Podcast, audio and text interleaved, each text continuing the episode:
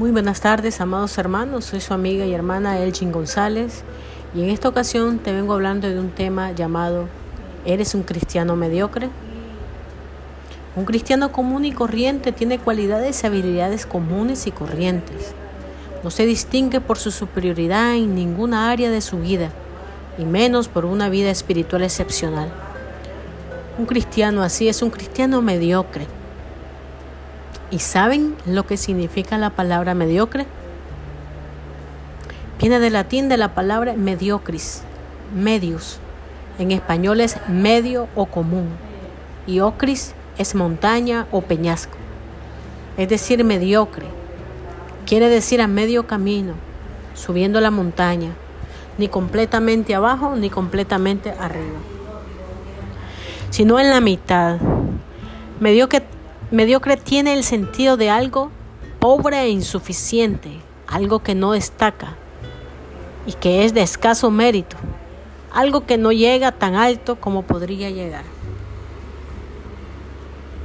Un cristiano mediocre es así, moralmente por encima del pecador empedernido, pero espiritualmente está por debajo del santo victorioso. Es un cristiano a mitad de camino. Es una persona que ha empezado a subir hacia las alturas de la vida cristiana, pero por temor o por pereza ha decidido parar en la mitad del camino. Armar su tienda y quedarse allá, sin querer seguir hacia la cima, cómodo, en su zona de confort. Un cristiano mediocre es un cristiano conforme con la vida, como está, como la tiene. Es un cristiano que no se esfuerza por sobresalir ni por distinguirse en nada.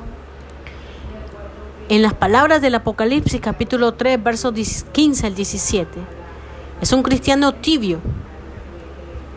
Y dice la palabra del Señor, yo conozco sus obras, que ni eres frío ni caliente.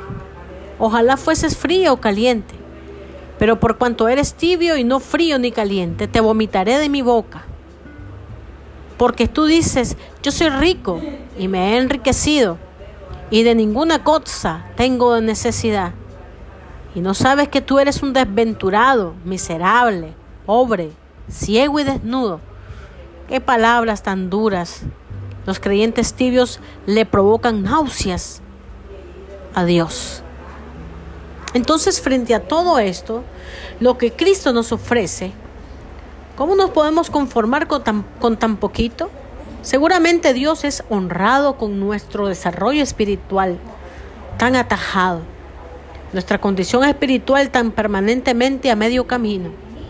Nosotros lo honramos y lo complacemos cuando continuamos hacia la plena madurez en Cristo. La mediocridad en la vida cristiana simplemente no es lo más alto que Jesús nos ofrece, hermanos. Como dice el apóstol Pablo en Filipenses 3, 12, 14.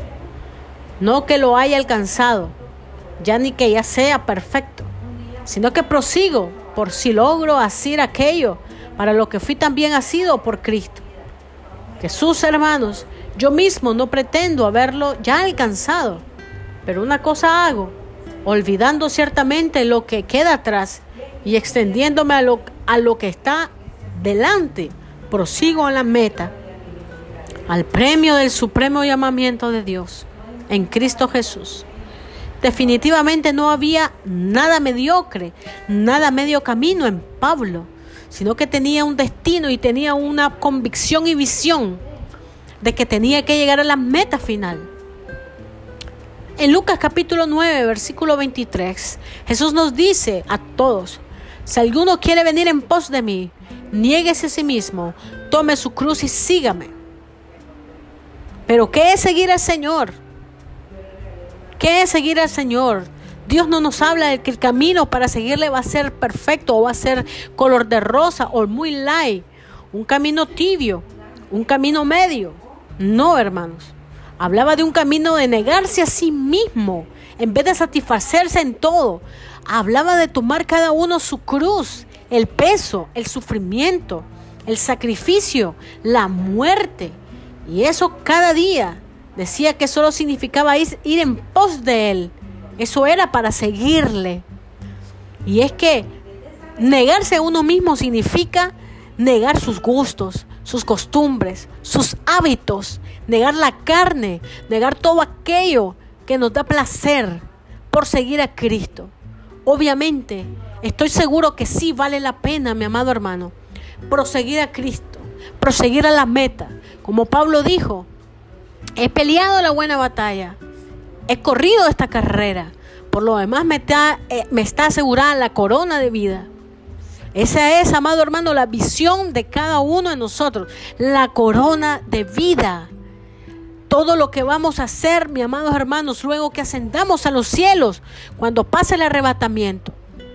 Ir en pos del Señor significa seguirle, tomar su cruz, amados hermanos, cada uno nuestra cruz, subirla en nuestro, en nuestro hombro y caminar cuesta arriba como lo hizo Cristo cuando subió el Gólgota con la cruz, amados hermanos. ¿Cómo es tu caminar con Dios? Empezaste con ánimos un día, pero has parado a mitad de camino y armado tu tienda conforme con el lugar al cual has llegado, cómodo, en tu zona de confort. Confróntate a ti mismo ahora, en completa honestidad. ¿Sientes que eres un cristiano común y corriente, que no te destacas ni sobresales en nada en la vida? ¿Que eres un creyente mediocre? pues los tibios no agradan a Dios. Él anhela ver a los suyos, a sus hijos, que como Pablo le extienden a lo que está delante y al que prosigue la meta para recibir el premio que le espera.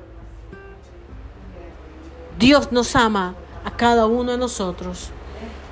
Dios nos ama y quiere que usted y yo podamos estar listos para ese día hermoso. Te lo dice tu hermana en Cristo, que te ama con todo su corazón, en Cristo Jesús, hermana Elgin González. Dios me les bendiga y hasta pronto, amados hermanos.